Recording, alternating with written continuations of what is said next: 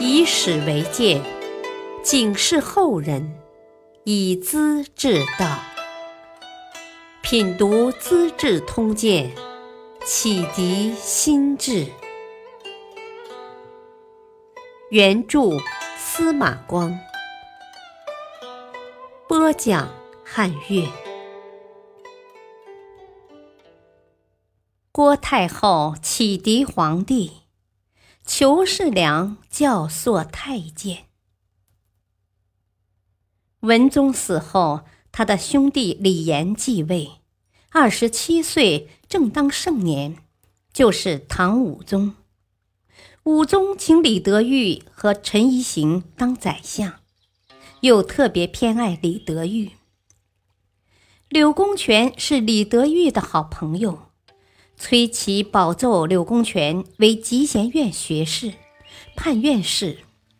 李德裕觉得这个建议不是自己提出来的，柳公权想必不会感激自己，于是找了个理由把他降为太子詹事。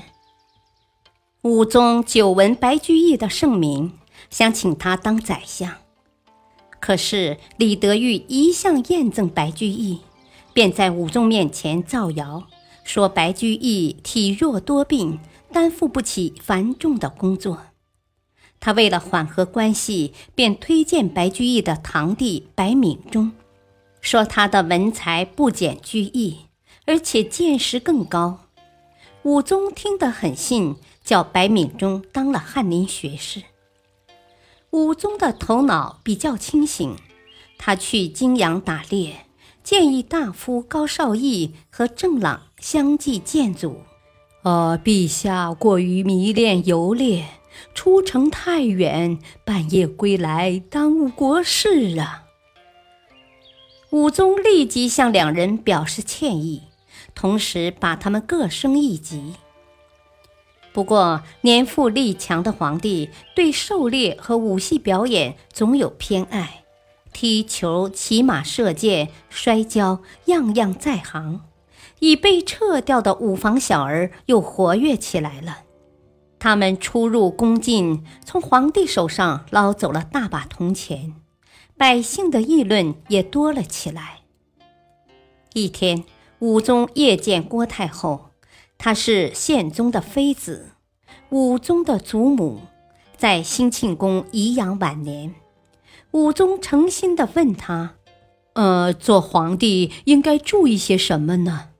郭太后只说一句话：“啊，接受中谏。”武宗回宫以后，重新审查他即位以来的臣民奏章，多数是建祖打猎出游的。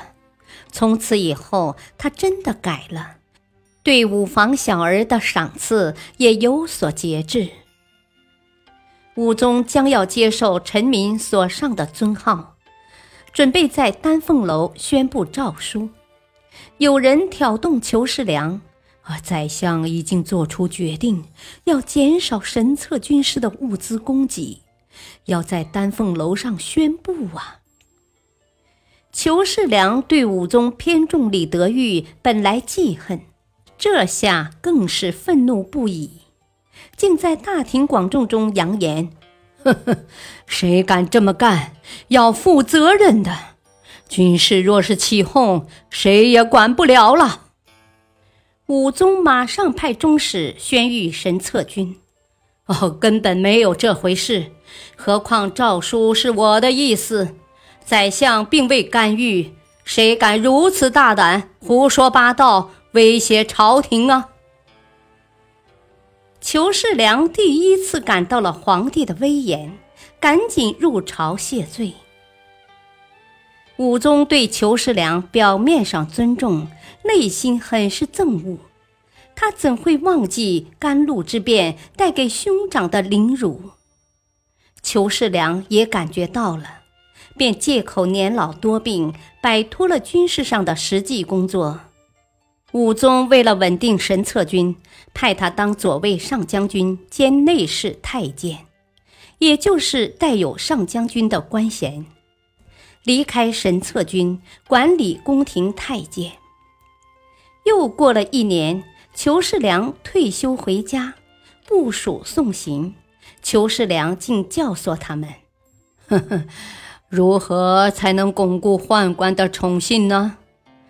最重要的办法是，莫让天子的心思闲下来，要引导他奢侈享受、打猎游乐、歌馆楼台，刺激耳目。”天天变化，心里只想新鲜玩意，我们的愿望就能实现了。